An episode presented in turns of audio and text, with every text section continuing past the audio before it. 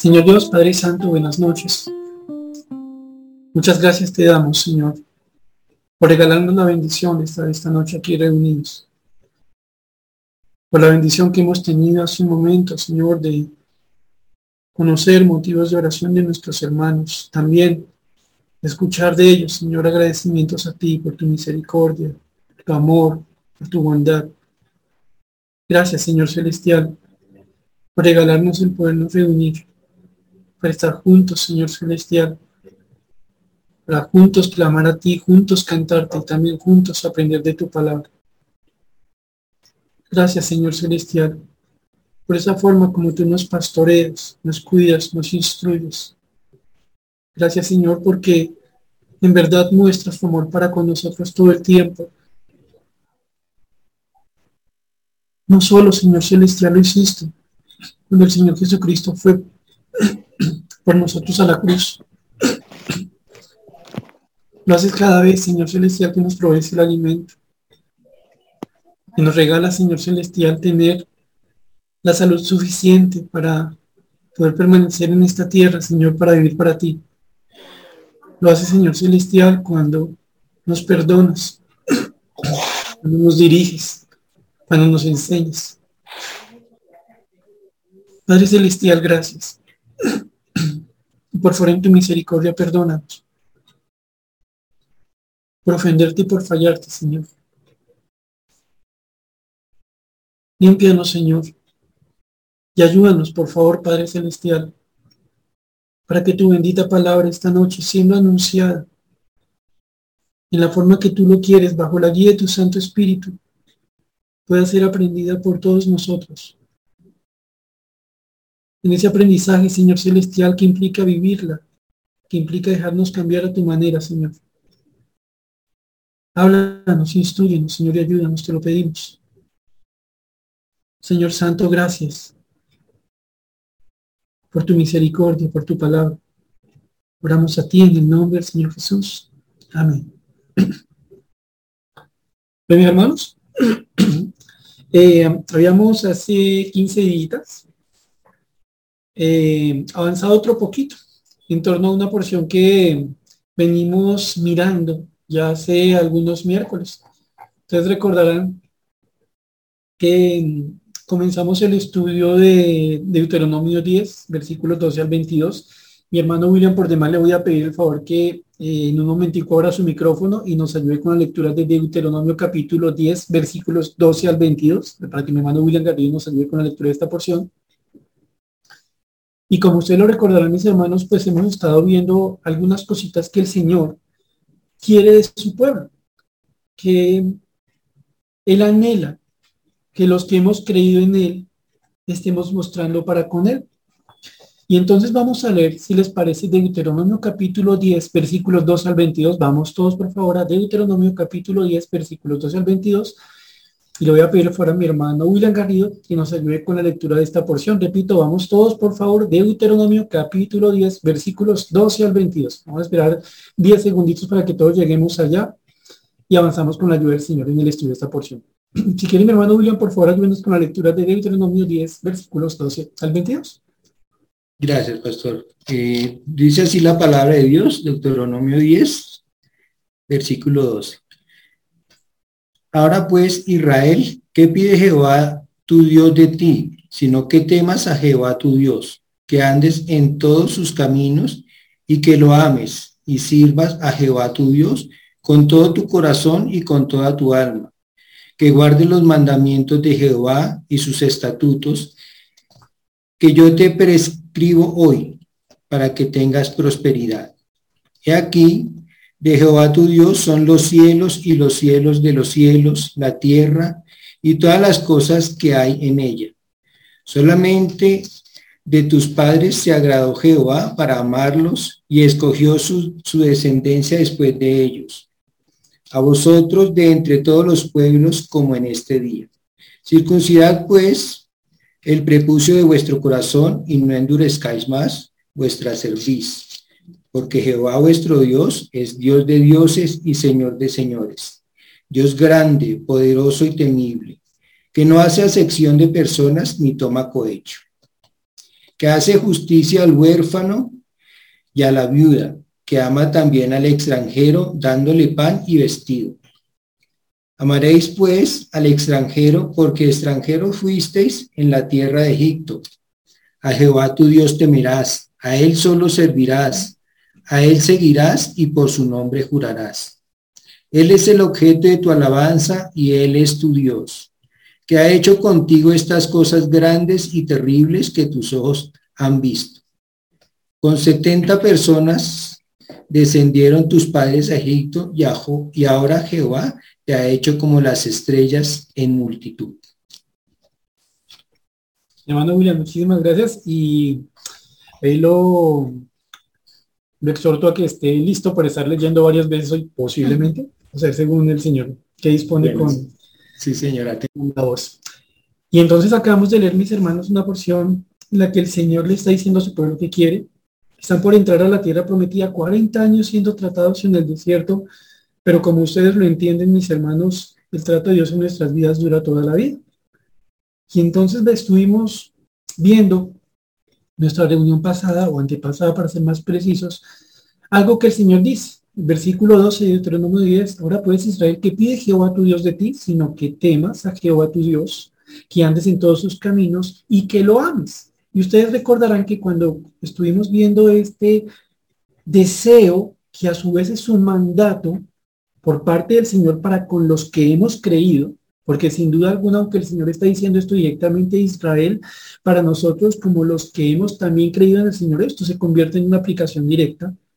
Y entonces nosotros estuvimos viendo un poquito ahí de Deuteronomio capítulo 6, pero incluso, perdónenme, antes estuvimos hablando un poquito sobre, sobre realidades en torno al amor que vemos en el Antiguo Testamento. Y ustedes se acordarán que nosotros vemos que este afecto, que es el amor en el Antiguo Testamento, no es cualquier afecto.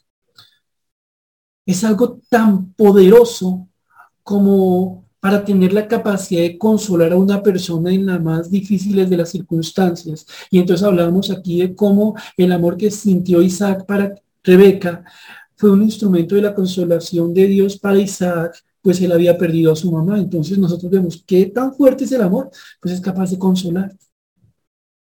También nosotros estuvimos viendo que este amor habla de lo que se tiene como sumamente valioso, lo que la reacción del corazón hacia lo que realmente es valioso. Y nos acordamos acá como el Señor hablaba del amor que tenía Abraham por Isaac.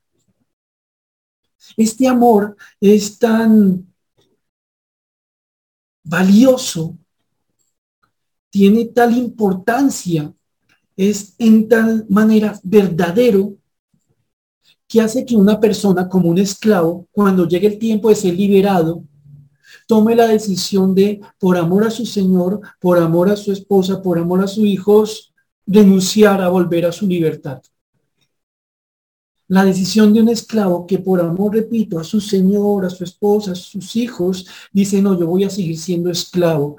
Y entonces nosotros vemos acá cómo así el amor es tan grande como para dejarnos a nosotros en una condición en la que renunciamos a algo que nunca de otra manera hubiéramos renunciado? Sí, eso es el amor. Algo que nos lleva a nosotros a hacer cosas que de otra manera no hubiéramos hecho.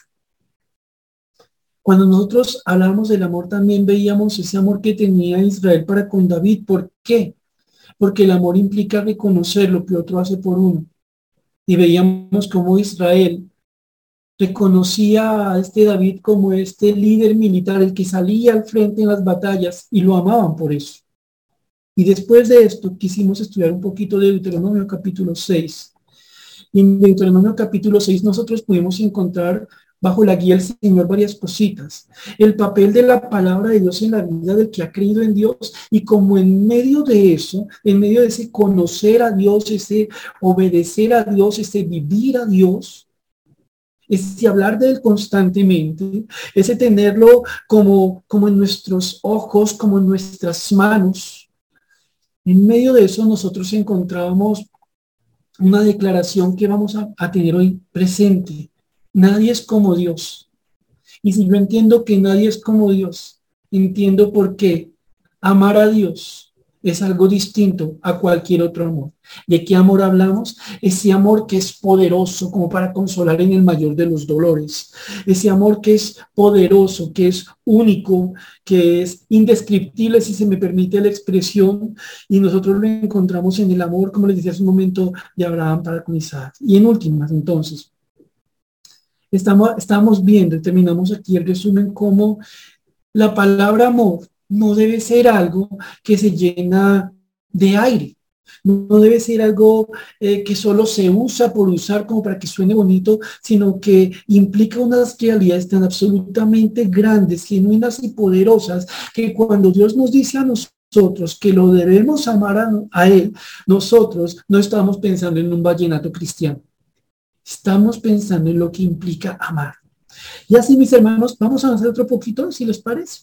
Entonces voy a pedirles un favor. Vámonos a Marcos, vámonos a Marcos, repito, capítulo 12, versículos 28 al 34.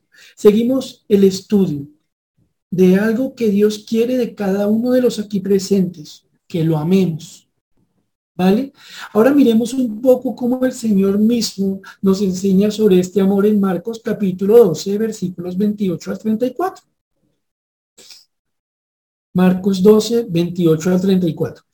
Mi hermano William, otra vez le pido por favor que nos ayude con la lectura de Marcos capítulo 12, versículos 28 al 34. Atención a los detalles que ustedes van a encontrar a continuación sobre cómo el Señor va a unir dos realidades que a veces nosotros no consideramos como parte de, de, de un conjunto. A veces lo vemos como separado. Comprender quién es Dios lleva a amar a Dios. ¿Vale? Entonces, nuestro hermano William, por favor, ayúdanos con la lectura Marcos 12, 28 al 34. Dice así Marcos 12. 28. Eh, Acercándose a uno de los escribas que los había oído disputar y sabía que les había respondido bien, le preguntó, ¿cuál es el primer mandamiento de todos? Jesús le respondió, el primer mandamiento de todos es, Oye Israel, el Señor nuestro Dios, el Señor uno es. Llamarás al Señor tu Dios con todo tu corazón y con toda tu alma y con toda tu mente y con todas tus fuerzas. Este es el principal mandamiento. Y el segundo es semejante. Amarás a tu prójimo como a ti mismo. No hay otro mandamiento mayor que estos. Entonces el escriba le dijo, bien maestro, verdad has dicho que uno es Dios y no hay otro fuera de él. Y el amarle con todo el corazón, con todo el entendimiento, con todo el alma, con todas las fuerzas, y amar al prójimo como a uno mismo. Es más que todos los holocaustos y sacrificios. Jesús entonces, viendo que había respondido sabiamente, le dijo, no estás lejos del reino de Dios y ya ninguno osaba preguntarle. Bueno, bien, gracias. Y pues ustedes recordarán, mis hermanos, que esta porción que estamos leyendo eh, es la que sigue a, una encerrona que le hicieron un grupo de saduceos al Señor Jesús. Nosotros ya conocemos que en la época del Señor Jesucristo existían varios grupos, eh, algunos eran de carácter político, otros eran de carácter religioso, lo cierto es que iban agarrados entre ellos. Y un enfrentamiento constante que se tenía era entre el grupo de los saduceos y el grupo de los escribas y fariseos. Si ustedes leen un poquito atrás se dan cuenta que pues unos hombres habían llegado ahí donde el Señor Jesucristo, eh, eh, hombres del grupo de los saduceos, eh, a, ponerle una trampa para ver si lo podían utilizar a él para atacar a los fariseos. ¿Por qué? Es que como ustedes lo saben, los saduceos era un grupo que no creía en las cosas sobrenaturales de la palabra de Dios. Ellos no creían en los ángeles, ellos no creían en la resurrección, ellos creían en aquello que les parecía eh, materialmente posible. Mientras, o por otro lado, los fariseos y los escribas sí creían en las cosas sobrenaturales, creían en los ángeles, creían en la resurrección. Y entonces, nosotros leemos ahí en la porción anterior, en el contexto de lo que estamos eh, de lo que acabamos de escuchar del hermano William, que unos saduceos llegan ahí a decirle pues al Señor Jesús que pues hay una mujer, eh, un peligro completo, porque se casó con siete hermanos y a los siete los mató. Bueno, se murió antes que ellos, es lo que queremos decir con esto.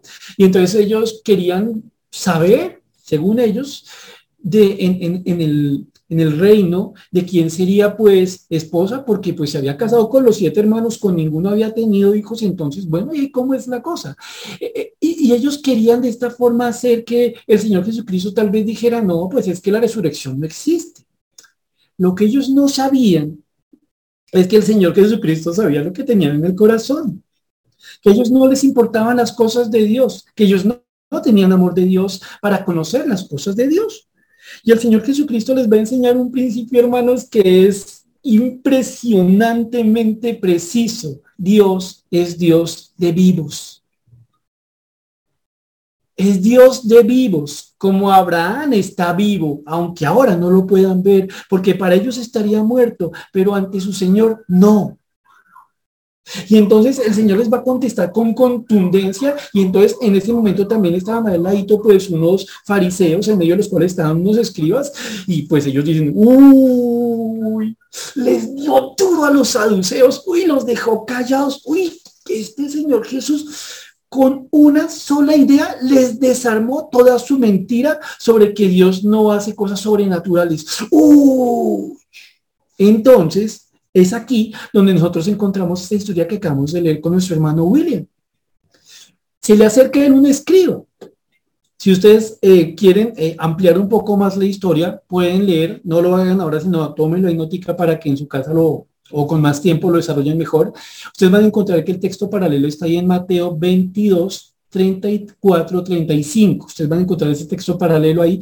Y entonces ustedes van a ver que en este momento que está pasando? Pues esos escribas y fariseos están contentos, y le ganaron a los saduceos, se los dejaron calladitos, sí, pero entre ellos asimismo se acercan al Señor también como para intentar entender qué tanto es. Nosotros vamos a ver que incluso se acercan a ellos, al Señor Jesús con el deseo de tentarlo, de probarlo, ¿sí? Y entonces dice que se le acerca uno de los escribas. Ahora, recordemos algo, ¿quiénes eran los escribas? Los escribas serían del mismo partido que los fariseos. Como ya nos lo han explicado en otros momentos, los fariseos eran personas que se consideraban muy santas, los separados en el medio de los judíos como los más celosos, como los más ortodoxos, como los que serían el mejor ejemplo en lo religioso, ¿cierto? Entonces aquí llega y se acerca un escriba, un doctor de la ley, recuerden, el escriba va de la mano con el fariseo. Ese escriba se dedicaría a transcribir y transcribir y transcribir la ley, o sea que la conocía muy, pero muy bien. Esos hombres llegaban a conocer también la ley que se les tomaba como los que tenían autoridad junto con los sacerdotes en la interpretación de la ley. Si alguien quería entender qué significaba la ley, pues que a le preguntamos al sacerdote o al escriba. Entonces estas personas conocían mucho de la ley. Pero ellos habían caído en el error que fácilmente uno puede caer querer ayudarle a Dios. Y entonces ellos decían, bueno, la ley dice tal cosa. Eh, guardarás el día de reposo. ¿Qué hacemos? No, pues toca meterle algún significado porque guardar el día de reposo suena como muy abstracto, como que puede ser cualquier cosa. No, pues fácil. Nosotros con la interpretación vamos a decir qué es lo que significa y cómo se cumple. Entonces, guardar el día de reposo significará que un escriba no podrá llevar una pluma con las que se escribe sobre su en su cuerpo, no podrá llevar consigo una pluma, porque si lleva una pluma eso es trabajar. ¿Por qué? Porque él trabaja con las plumas. Con, él escribe, entonces nadie puede llevar consigo aquello con lo que trabaja porque eso es trabajar. Y de esta misma manera se inventaron toda una serie de ordenanzas, de mandatos de hombres y los pusieron a la misma altura que los mandatos de Dios. Entonces, los escribas eran personas ortodoxas, eso no lo vamos a discutir nosotros. Pero fueron personas que olvidaron que Dios no necesita ayuda, que Dios quiere obediencia esos escribas entonces se inventaron toda una serie de costumbres, tradiciones de hombres, y como si no fuera suficiente que se las hubieran inventado, hicieron todo lo posible por imponérsela a los demás judíos. Como queriendo decir, judío, usted quiere ser ortodoxo en su manera de relacionarse con Dios, en su manera de amar a Dios, entonces tendrá que guardar lo que dijo Moisés y lo que dicen los ancianos, lo que dice la tradición. De estos hombres que estamos hablando, se acerca uno como lo estamos viendo aquí en Marcos 12, 28. Y este eh, se acerca al Señor Jesús habiendo escuchado hace un momento lo que pasó con los saduceos. Y le hace una pregunta, versículo 28. ¿Cuál es el primer mandamiento de todos? Ojo, un doctor de la ley, uno que conocería muy, pero muy bien el Antiguo Testamento, su interpretación, le está preguntando a uno que acaba de escuchar que Jó cayó a los saduceos. Este hombre quiere probar al Señor Jesucristo. Y entonces le dice, maestro, ¿cuál es el primer mandamiento de todos? El Señor Jesucristo le contesta en el versículo 29. El primer mandamiento, es decir, el primero en lugar, el primero en el tiempo, el que está por encima de todos los mandamientos, es, oye Israel, el Señor nuestro Dios, el Señor uno es. Y amarás al Señor tu Dios con todo tu corazón y con toda tu alma y con todas tus fuerzas. Ese es el principal mandamiento. Manos, yo no sé si a ustedes ya les llamó algo la atención de lo que acabamos de leer. Porque si ustedes se dan cuenta, lo primero que está haciendo el Señor Jesucristo es citar eh, la, la, chema, esta, este reconocimiento que harían los judíos más ortodoxos todos los días, dos veces al día, una confesión pública de quién es Dios, pero algo que llama aquí mucho la atención es que el Señor cuando le preguntan cuándo es el, cuál es el principal mandamiento, Él no arranca diciendo, amarás al Señor tu Dios con todo tu corazón, con toda tu alma, con toda tu mente, con todas tus fuerzas. No dice eso, ¿cierto, mis hermanos? ¿Dónde arranca el Señor a explicarle a este escriba lo que significa el mandamiento de Dios, lo que es más importante para Dios? Si ustedes se dan cuenta, el Señor arranca recordándole a este escriba y recordándonos a nosotros que la base del mandamiento más importante que es amar a Dios está en el hecho de entender quién es Dios. Dense cuenta, mis hermanos, démonos cuenta dónde arranca el Señor su respuesta. Oye Israel, pon atención Israel. El Señor nuestro Dios, el Señor uno es. Ojo, nótenlo mis hermanos. No arranca con el mandato amarás al Señor tu Dios. No, no, no, no, no. Y es aquí donde nosotros encontramos más bellas cosas en torno a lo que significa el amor a Dios. No hay un correcto amor a Dios en aquel que no entiende que solo hay un Dios. Si ustedes se dan cuenta, el Señor está diciendo, oye Israel, el Señor nuestro Dios, el Señor uno es. Y aquí la palabra uno es una forma de marcar un contraste muy claro con muchos. Este uno, este único, no es muchos, no es otros. ¿Qué está aquí poniéndonos a pensar el Señor esta noche? Lo mismo que le puso al pueblo cuando leemos allá, y permítame se lo leo, no vayan allá, en Deuteronomio capítulo 6. Deuteronomio capítulo 6, versículos 4 al 5. El Señor aquí le está citando la famosa Chima, le está diciendo a un escriba que conocería esto muy bien, oye Israel, Jehová nuestro Dios, Jehová uno es, Amarás a Jehová tu Dios de todo tu corazón, de toda tu alma y de todas tus fuerzas. El escriba tendría que decir algo. Venga, lo que me está contestando el Señor Jesucristo tiene sentido. Yo lo conozco, lo he estudiado, lo he enseñado. El Antiguo Testamento en la Chema dice muy claramente que el Señor es uno. Y después de eso, no antes, después de eso es que dice, y amarás al Señor tu Dios, déjenme decirlo de alguna forma, con todo tu ser. Entonces, miren algo, mis hermanos, repito que a veces nosotros desligamos o, o que no lo tenemos presente como una sola realidad. No podemos amar a Dios correctamente cuando Dios no es para nosotros lo que Él realmente es. Lo repito, no podemos amar a Dios como Él merece ser amado cuando nosotros no consideramos a Dios como quien Él es realmente. Pensemos lo siguiente, mis hermanos. Nosotros eh, consideramos que existe un riesgo llamado idolatría, ¿cierto? Y nosotros decimos, sí, sí, tan feo la idolatría, sí, mi tatarabuela que tiene esa virgencita allá en la esquina de la cocina, o mi tío ese que es todo raro, que tiene la matica esa águila por allá cerca del cuarto y el vasito de agua por estos lados. Uy, sí, qué embarrada, qué horrible, qué es esto. Y nosotros nos molestamos con la idea de la idolatría, ¿cierto, mis hermanos? Pero lo que nosotros a veces no nos damos cuenta es que si algo no puede hacer una persona que tiene una virgencita por allá, un vasito de agua por aquí, una matica de sábila por acá, una patica de conejo a la que le ves y cosas por el estilo, nosotros no nos damos cuenta de algo. Estas personas están incapacitadas, imposibilitadas de amar a Dios. Pensemos lo siguiente. Llega una persona y le dice a ustedes, me dice a mí, no, no, no, mire, yo tengo un amor a Dios a mi manera.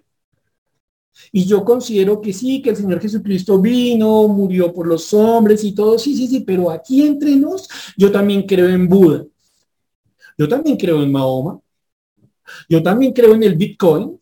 Yo también creo en, en ayudarse, yo también creo en un montón de dioses. Yo, yo no tengo un problema para tener varios dioses porque yo soy inclusivo. Sí, yo reconozco a Cristo, lo que usted dice, lo que dice la Biblia, pero yo no solo creo en ese Dios. A la de lo que ustedes y yo estamos viendo esta noche, ¿saben qué conclusión podemos sacar nosotros?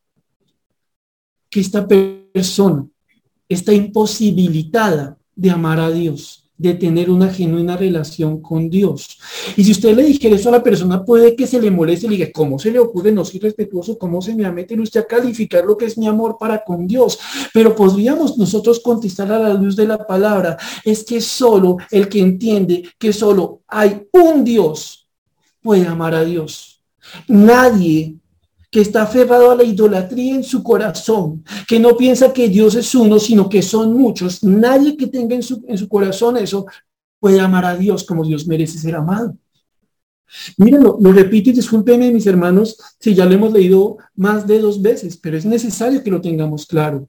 Oye Israel, oye creyente, Jehová nuestro Dios, Jehová tu Dios, Jehová uno es. No hay otro como él. Solo si entendemos esto, solo si partimos de esta realidad absoluta, entonces podemos comprender la segunda parte. Y amarás a Jehová tu Dios con todo tu corazón, con toda tu alma y con todas tus fuerzas. En este punto, repito, podríamos hablar con una persona que dice que puede amar a Dios a su manera practicando abiertamente la idolatría. Pero claro, mis hermanos, que aquí nos tenemos que poner a pensar, ustedes y yo, Pensar en qué podría preguntar alguno de los presentes.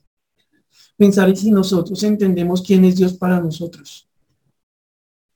Dios no debe ser para ustedes o para mí lo que nosotros nos inventamos. Dios no debe ser para ustedes ni para mí lo que nos gusta que sea Dios. Porque Dios es quien es Él. Porque nadie es como Dios. Porque la única forma en que yo puedo amar al Dios de la Biblia es conociendo al Dios de la Biblia y llegando a una conclusión. En tanto solo hay un Dios, solo puedo amar a uno como se llama Dios. ¿Cómo? Con todo el corazón, con toda la mente, con todo el alma y con todas las fuerzas. Y si ustedes se dan cuenta entonces, ¿Dónde arranca el amor a Dios? Lo repito. En que entendamos quién es Dios. Tal vez a ustedes les ha pasado como a mí, que a veces nosotros nos damos cuenta evaluando nuestro amor para con Dios y nosotros nos podemos llegar a sentir muy corticos en el amor a Dios. O sea, a veces le cantamos al Señor, cuánto te amo Dios. Y por dentro como que nos rechina el alma porque dicen, no, pues amo muy poquito a Dios. Como que nos cuesta decir a Dios que lo amamos. Y yo entiendo, crecemos en el amor hacia nuestro Dios. Pero a veces ustedes y yo debemos de conocer un asunto. No, es que yo siento que en el momento de mi vida cristiana en el que el Señor me tiene, yo no lo amo lo suficiente. Ay, ¿será que me toca calentar el corazón con un mechero ahí adentro? Ay, ¿será que me toca ponerme a repetir, yo amo a Dios, yo amo a Dios, yo amo a Dios, yo amo a Dios? ¿Qué será lo que me falta? A la luz de lo que estamos viendo en este momento, a veces no amamos a Dios como lo debemos amar, tan solamente porque no lo conocemos como lo debemos conocer. Porque entre más conocemos a nuestro Dios, más nos damos cuenta que solo Él es Dios y el amor es un asunto mucho más natural. Por eso el Señor Jesucristo le está contestando aquí a este, a este escriba, no desde ame al Señor su Dios, no, primero entienda quién es su Dios, escriba. Primero entienda quién es su, su Dios, creyente. No ame a Dios desde la ignorancia, porque eso no es amor. Conózcalo. Y esto no quiero que suene cursi, mis hermanos, pero déjese enamorar de Dios por medio de conocerlo. Cada que usted abra esta Biblia, eh, cada que usted se ponga a leer y se dé cuenta que está escuchando de Dios, dése cuenta de algo. Dios le está ayudando, Dios nos está ayudando a amarlo un poco más.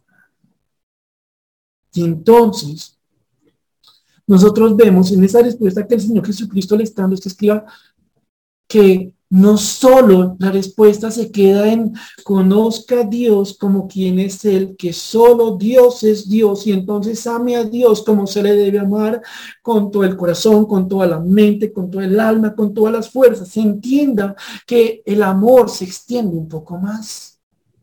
¡Wow! Y miren que aquí le están dando una clase a un escriba que vino con la intención de probarlo. Y entonces dice el versículo 31. Y el segundo, sí, el segundo en orden, después del amar al Señor nuestro Dios sobre todas las cosas, hay un segundo mandato en orden. El segundo es semejante. Amarás a tu prójimo como a ti mismo. No hay otro mandamiento mayor que estos. Ahora, noten algo interesante, mis hermanos. Ustedes acabaron de ver conmigo que el Señor está citando la Chema, lo que dice Deuteronomio, ¿cierto? Pero el Señor Jesucristo le está dando una, una lección realmente a este escriba. Recuerden lo siguiente, ¿quién era un escriba por regla general? Una persona que decía saber mucho de Dios, tanto como para creer que podía poner mandatos de hombres a la altura de los mandatos de Dios e imponerlos a las personas. Un escriba no sería una persona que se caracterizara mucho por el amor a las personas. Él amaría su religión, él amaría su estatus, él amaría su reconocimiento, él amaría que las personas lo respetaban, respetaran por lo que sabía. El Señor a este escriba le está hablando al corazón delante de otros fariseos que están viendo esta conversación. Él le dice, escriba, hay un segundo elemento de aquello que se considera como lo más importante en, materia de mandatos delante de Dios. No solo es conocer a Dios, seguramente escribe, usted será muy ortodoxo y reconocerá que solo hay un Dios. Y consecuentemente usted pensará que le ama con todo su ser. Escriba, hay un segundo punto que usted, que nosotros no podemos olvidar. Delante de Dios hace parte de un mismo conjunto. Delante de Dios hace parte de una sola realidad. Ame a su prójimo como a usted mismo. Ahora sí, no hay otro mandamiento mayor que estos. Ahora pensemos lo siguiente. ¿Cómo sería para un escriba escuchar al Señor diciéndole, ama a tu prójimo como a ti mismo, si en verdad quieres cumplir toda la ley? Listo, tú dices que amas a Dios y que lo amas con rectitud, que para ti no hay otro Dios y que amas al único verdadero Dios. Bien. Ahora hablemos del amor al prójimo. Y el escriba, como cualquier cristiano en la actualidad, podría decir, no, yo amo a mi prójimo como Dios quiere. Yo a mi prójimo lo trato en la manera que me parece más adecuada. Diría un escriba en ese momento, uy, no, claro, yo amo a mi prójimo. Y es como si el Señor Jesús preguntara a un escriba en ese momento, ¿cómo es que tú lo amas a tu manera? Pues no, yo estudio mucho la, la ley, ¿no? Y yo me pongo y me pregunto, bueno, ¿esto qué significa? Esto significa tal cosa, y esto cómo sigue, esto sigue de tal forma. Y eso es lo que yo enseño y es lo que yo impongo. Y si hay personas que no, quieren vivir según lo que yo les enseño, que es como lo más ortodoxo, pues yo les tengo bronca. Por eso es que yo me agarro con los saduceos. Por eso es que no me gusta andar con publicanos y gente como esa. Ahí está el problema. Cuando el Señor le está diciendo a ese escriba, amarás a tu prójimo como a ti mismo, no le está diciendo, amarás a tu prójimo según te parece a ti mismo que lo debes amar. Le está diciendo a este escriba que al momento de amar a su prójimo tiene que considerar lo que es el verdadero amor. Y si este escriba se pusiera a pensar cosas tales como, será una carga para una persona decirle que ni se le ocurra dejarse sanar el día de reposo, ¿eso será una carga o eso será amor? ¡Wow! Porque yo he criticado a algunos que saltaban de la alegría cuando el Señor Jesús los sanaba. ¿Será que yo estoy poniéndole una carga o estoy amando a una persona cuando yo le digo, mire, usted no puede caminar más de tantos pasos el día sábado? El Señor Jesucristo pone al escriba, creo yo firmemente, a pensar qué lugar ocupa el prójimo en su vida, escriba. ¿Cómo lo ve? No puedes decir escriba que amas a Dios por encima de todas las cosas si amas a tu prójimo a tu manera. Miren mis hermanos que este punto es bien bonito y a la vez interesante, porque algunos de los presentes, yo mismo podría decir, no, mi amor para con Dios es muy, muy clarito, muy a la luz de la palabra, muy a la luz de sus mandatos. Y mi amor para, para con, con mi prójimo, pues no, yo también eh, creo que soy muy recto en cómo le amo. ¿Cómo ama usted a su prójimo? No, pues yo siempre busco lo mejor para él. ¿Cómo es buscar lo mejor para él? No, pues lo que quiera. Si el muchacho eh, me grita, siendo padre, pues no, yo me quedo calladito porque es que si lo regaño y lo disciplina, va y, y lo, lo acomplejo y, pobrecito se me marchita el muchacho y me mete una acción de tutela. No, no, yo no regaño al muchacho, yo no lo disciplino. Eh, si yo le pregunto al muchacho, eh, mi hijo, ¿cómo va su vida devocional? ¿Cómo van esos e, ese anhelo de crecer en el Señor y, y, el muchacho me contesta, no se meta, no, pues yo entiendo, es que está en sus días, en su tiempo de muchacho, yo entiendo, entonces por amor, pues yo me quedo calladito. Eh, si de pronto a mi esposo, que, que yo lo veo, que puede pegarse al televisor una hora, dos horas, hacer cositas, de pronto yo le digo, mi hijo, venga, estudiamos la palabra juntos, y mi esposo me mira así como, como, como rayadito, como que esta señora, ¿qué le dio? Qué fastidio, ya se le salió el cristiano, pues yo, pues no, no, no le voy a decir que mi hijo, que considere como a su relación con Dios, porque es que, porque es que no, yo no tengo que permitir que se me ofenda, ¿cierto?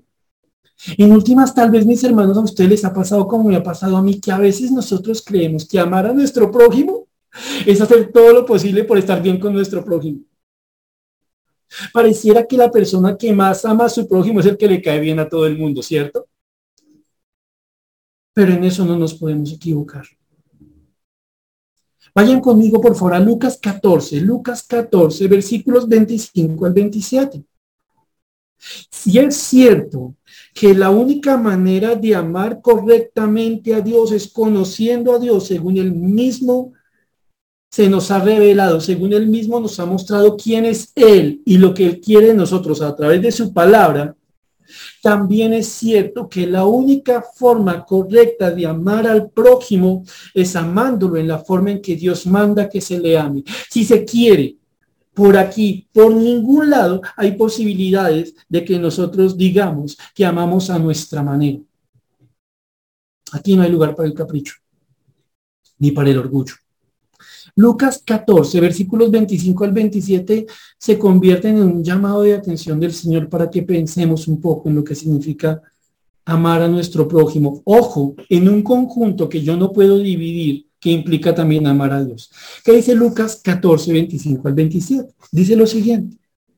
Grandes, grandes multitudes iban con él y volviéndose les dijo, si alguno viene a mí y no aborrece a su padre y madre y mujer e hijos y hermanos y hermanas y aún su propia vida, no puede ser mi discípulo. Y el que no lleva su cruz y viene en pos de mí, no puede ser mi discípulo. Miren lo que está diciendo aquí el Señor. ¿Quieres tú, escriba, comprender ¿Cuál es el principal mandamiento? ¿Qué es dentro de la voluntad de Dios lo que está por encima de todo? Bueno, lo primero, conoce a tu Dios y entiende que solo Él es Dios. De acuerdo, Señor, estoy de acuerdo con eso, lo creo. Listo.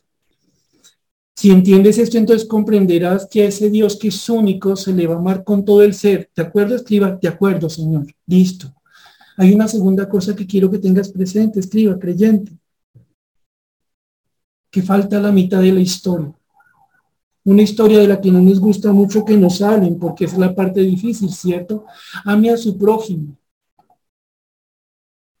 Ya de por sí es difícil que nos digan que amemos a nuestro prójimo porque nuestro prójimo es diferente, porque nuestro prójimo es difícil, porque nuestro prójimo es como nosotros. Ya por ese lado la cosa se pone difícil. Es más fácil amar al Dios de la Biblia que envió a su Hijo a morir por nuestros pecados, que todo el tiempo tiene su oído inclinado en nuestra oración, que nos perdona, que nos levanta, que nos enseña, que nos provee. Pero amar al prójimo, al que me hace caer, al que me cae encima, al que me maltratan hasta con la mirada, al que pareciera toda hora andar en modo pelea, al que hace las cosas que no me gustan. Señor, eso es muy difícil. Pero démonos cuenta que nos dice aquí el Señor nos está diciendo es que lo aprendamos a amar a nuestro prójimo, a los que son como ustedes y como yo, mis hermanos. En este momento, y no quiero ser incómodo con lo que voy a decir, es posible que usted no esté escuchando ese tiempo de enseñanza solo, tal vez tenga a su lado al hijo, a la hija, al esposo, a la esposa, y siente ciertos correntazos allá adentro porque usted dice, es que ni me tocara otro chino, otra hija, otro esposo, pero tenía que tocarme este. Mis hermanos, ¿qué nos dice la palabra de Dios? No lo ame a su manera. Señores, que ni siquiera lo quiero amar, podría, amar, podría decir alguno de los presentes. No, no es una opción. Lo vas a aprender a amar. ¿Cómo lo voy a aprender a amar? Aborrécelo. Raro, ¿cierto? Aborrécelo. Amalo menos. Ama menos a tu padre, a tu madre, a tu mujer, a tus hijos, incluso tu propia vida. Amaslos, ámalos menos. No entiendo, Señor. Sí, mente explico. Dios nos pone a pensar con su palabra. Entiende quién es Dios. Es único. Nadie es como Él. Está por encima de todo y de todos. Solo Él es Dios. Y a Él se le debe amar con todo el ser, alma, fuerza, mente, con todo nuestro ser, ¿cierto? Por ende, no es posible que en el mismo lugar que se encuentra Dios se encuentre don papito, doña mamita, don hijito, don esposo. No, porque nadie es como Dios. Ninguno de estos, por mucho que los queramos, es como Dios. Entonces el Señor está por encima de todo. Y cuando entendemos que está por encima de todo, le queremos amar a Él por encima de todo, porque nadie es como Él. Pero ahora el Señor me dice, listo, ahora quiero que me pongas mucho cuidado. Porque yo que estoy por encima de todo, que soy tu Dios, te quiero enseñar a tratar a las personas que están a tu lado. Porque si realmente me amas, me amarás como yo quiero ser amado, obedeciéndome. Y en el campo de la obediencia a Dios hay un espacio grandísimo que se llama el amor al prójimo. Señor, entonces, ¿cómo puedo hacer para amarte por encima de todas las cosas si me estás mandando que ame a mi prójimo, Señor? Necesito que confieses, te arrepientes, te arrepientas, te deshagas de todas aquellas cosas en las que tú tienes a tu prójimo en un lugar que no le corresponde. Cada vez que tú quieras amar a tu prójimo y producto de ese amor ya haya un conflicto entre el amor a tu prójimo y el amor a Dios, tú ya sabes que tienes que tomar una decisión. La decisión cuál es, por si acaso, lo menos. Madre, padre, tiene a su hijo, está creciendo. Usted lo nota, ya se atreve a decir no y pide razones parece que argumenta más, está más grande, parece que piensa más rápido. Y usted le da una orden, y usted le dice que haga algo, y usted sabe que lo que le está diciendo es conforme a la voluntad de Dios. pero usted nota que él no quiere obedecer. Y usted en ese punto se encuentra ante una situación difícil, molesta. Sabe que puede decirle al muchacho, ah, ya, mijo, yo no voy a insistirle, haga lo que quiera, ya. Y por dentro usted piensa, ah, todo lo que hago por mantener la paz en el hogar. Todo lo que yo hago porque el muchacho no se ponga a pelear conmigo. Pero hay un problema. Cuando se toma tal decisión, cuando el padre renuncia a ser honrado por su hijo, a lo que está renunciando es a amar a Dios. Porque Dios está por encima de todo. Porque Dios es que ha establecido su voluntad. Y entonces, un padre que realmente quiere amar a su muchacho va a entender algo. En este punto, voy a aborrecer, voy a amar menos lo que a él le parece importante para en este lugar hacer lo que es más importante para Dios. En este punto tomo una decisión. No voy a amar según el afecto carnal, según la emoción. Voy a amar según el entendimiento de Dios. Y debo entender en ese momento concreto algo. Tengo que tomar la posición del padre que si es del caso ejerce disciplina. No porque guste de castigar a su hijo, sino porque entiende algo la manera más sabia, la mejor manera de amar a un hijo rebelde no es aplaudiendo su rebeldía, sino confrontándola. Y no es posible confrontar la rebeldía de un hijo, sino a partir del sometimiento a la voluntad de Dios. Lo que nosotros tenemos enfrente esta noche es la comprensión de que Aquel que quiere amar a Dios por encima de todas las cosas renunciará voluntariamente a caer bien siempre. Sí, mis hermanos, no es fácil.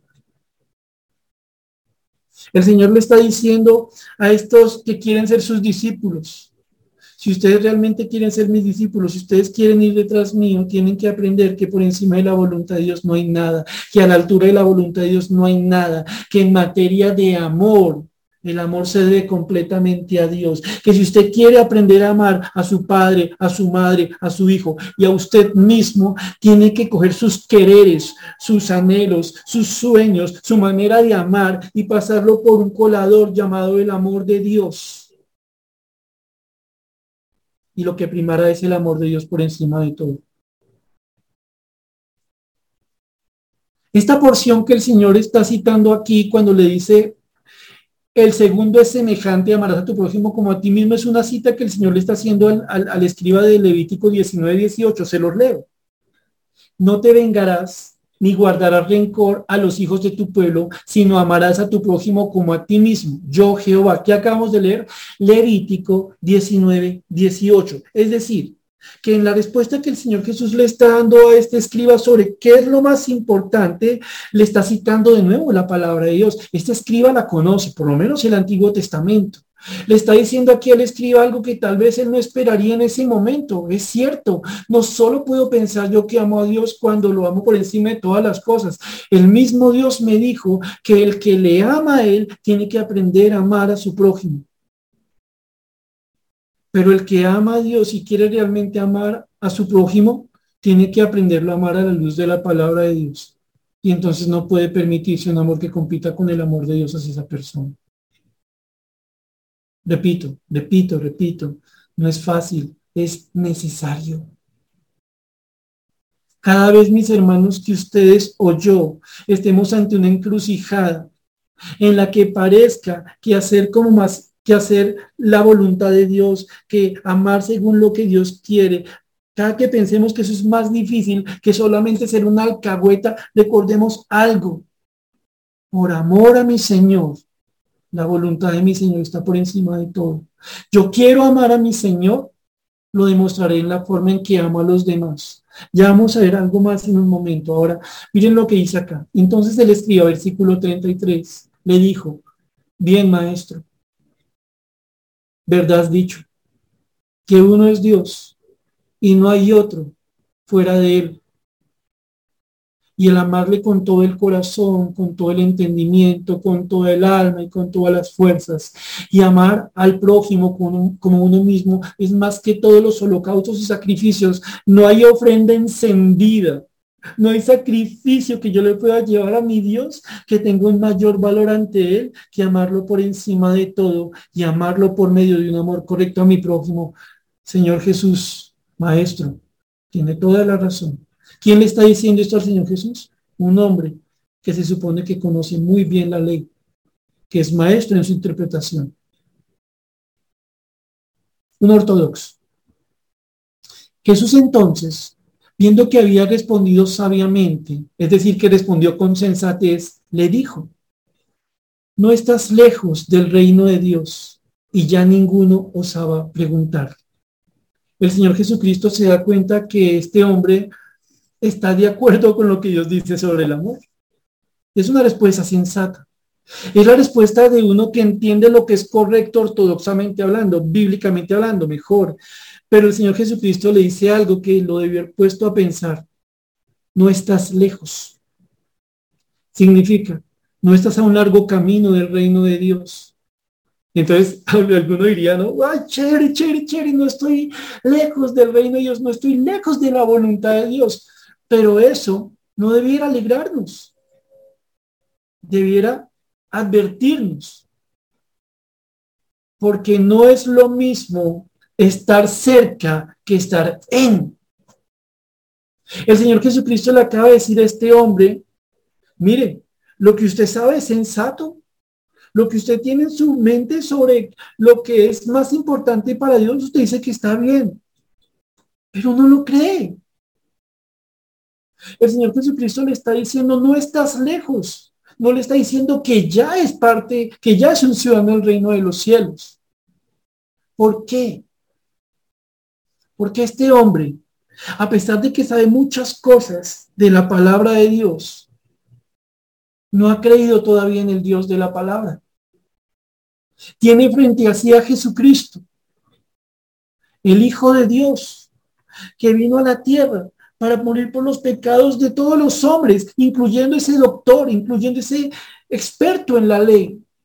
Pero este hombre estaba ocupado creyendo que entendía las cosas, al punto que le dice a Jesús, bien, pero no se da cuenta de algo. Y esto es esencial, mis hermanos. Ustedes y yo podríamos saber todo sobre el amor de Dios. Podríamos recitar muchísimas porciones de la palabra de Dios sobre el amor de Dios, sobre el amor al prójimo. Pero es imposible amar a la manera de Dios si primero no hemos recibido el amor de Dios. Y no es posible recibir el amor de Dios si primeramente nosotros no creemos en lo que Dios demostró en la cruz. No hay amor sin cruz. No hay amor en solo saber lo que dice la Biblia sobre el amor. Este hombre sabía mucho más que nosotros, mis hermanos, mucho más. Pero tan solo no estaba lejos. La tragedia no está en Cristo. Miren, los demás que están con él no se atreven a preguntarle nada más a Jesús. Para ellos la respuesta de Jesús es correcta, pero lo que no se dan cuenta es que la respuesta de ellos es insuficiente delante de Dios. ¿De qué les sirve a ellos decir que aman a Dios si no lo están amando?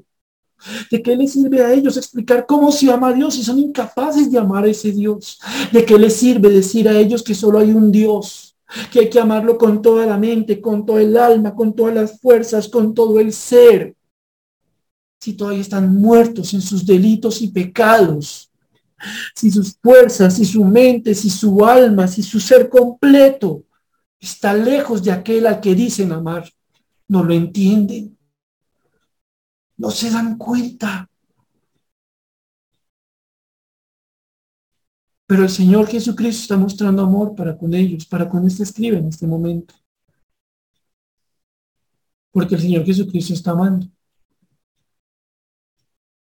Es aquí, mis hermanos, donde nosotros nos damos cuenta. Vamos rápidamente a una porción más.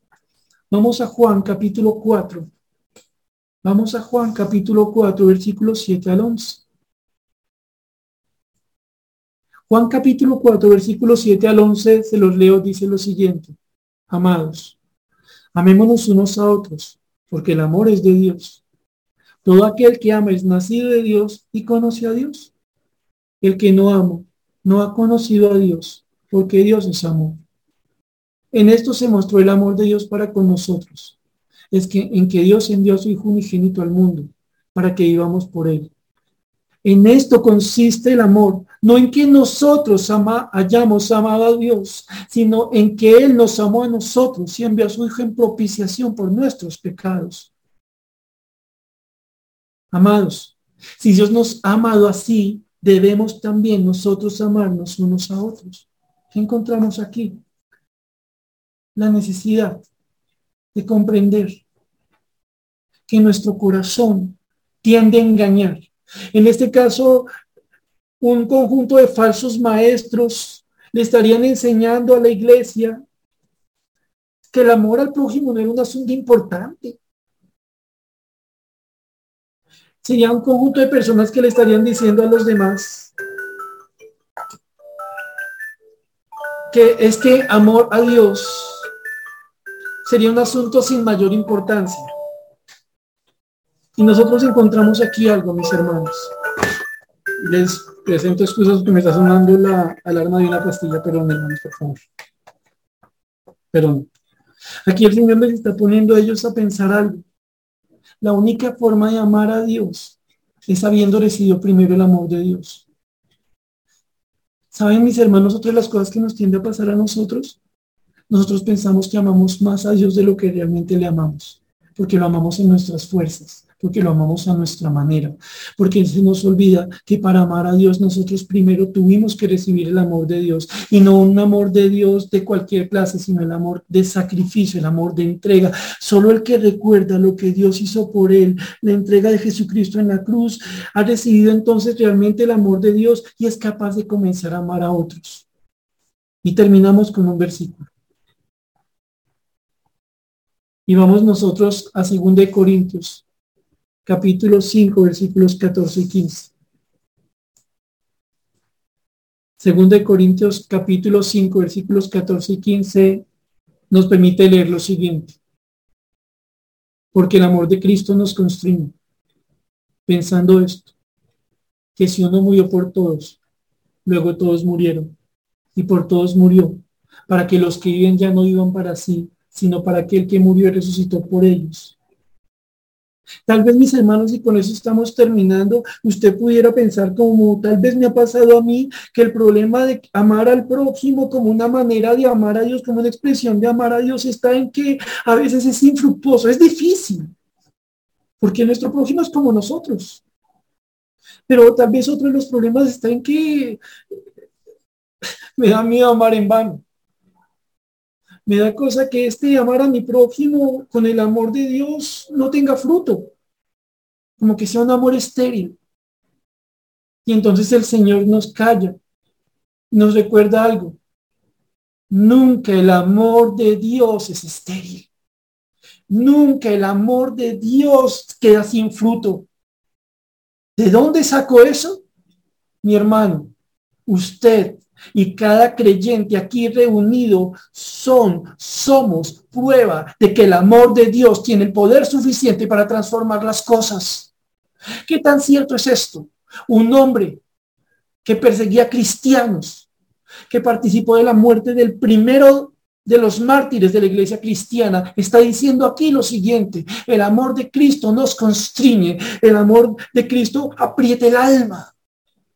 ¿Quién no dice un perseguidor, uno que vivía por su justicia, uno que creía que amaba a Dios, pero no entendía el amor de Dios. Este, ahora, habiendo, así, habiendo sido amado por Cristo, tiene el corazón constreñido, tiene el corazón apretado, tiene el corazón que no se puede quedar quieto. Ahora necesita amar a su Dios. ¿Y cómo necesita amar a su Dios?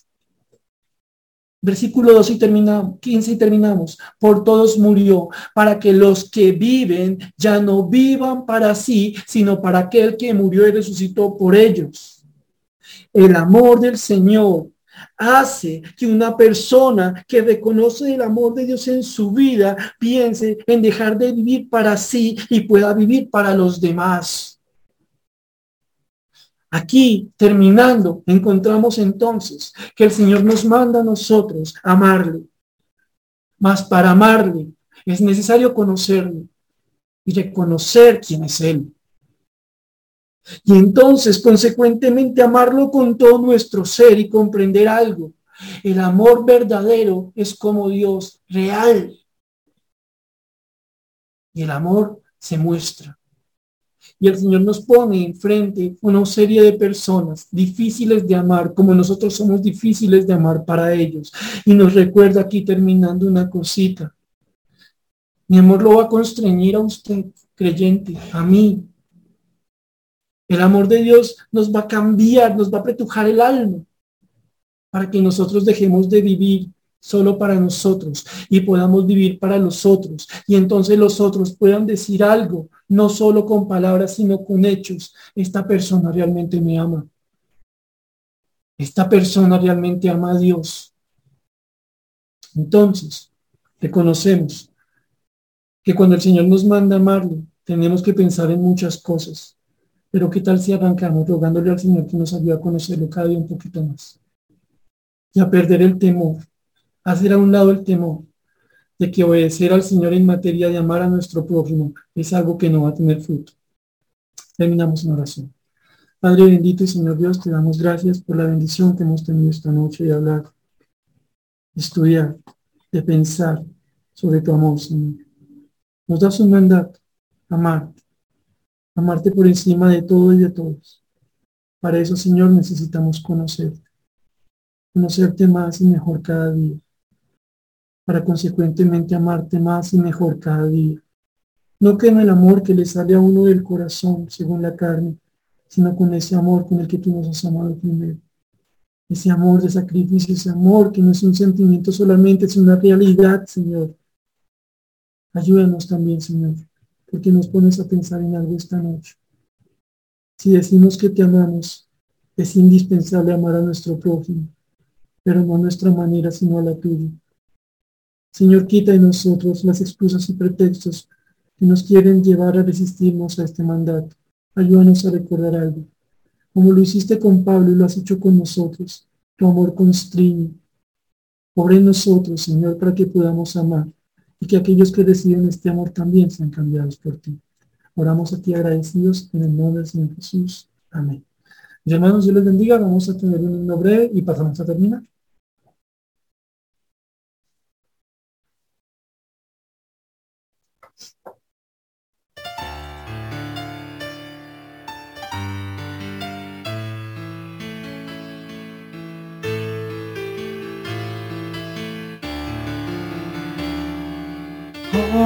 Qué amor, qué inmenso amor, el de mi Salvador.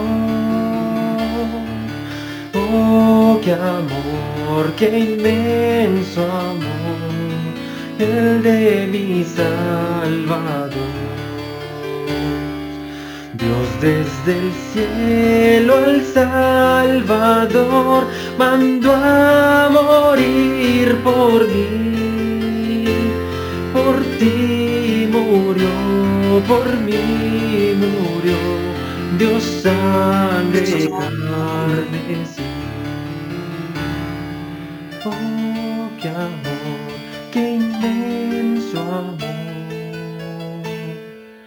el de mi Salvador.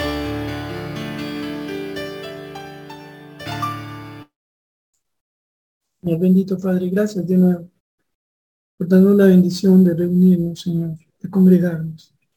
Y gracias, Señor, por tu palabra. Señor, tú sabes, cada uno de nosotros, de qué manera te está amando al tiempo presente. Solo te pedimos, Señor, que nos ayudes a amarte como tú mereces ser amado. Que nos enseñes a amarte, Señor bendito, como tú quieres ser amado.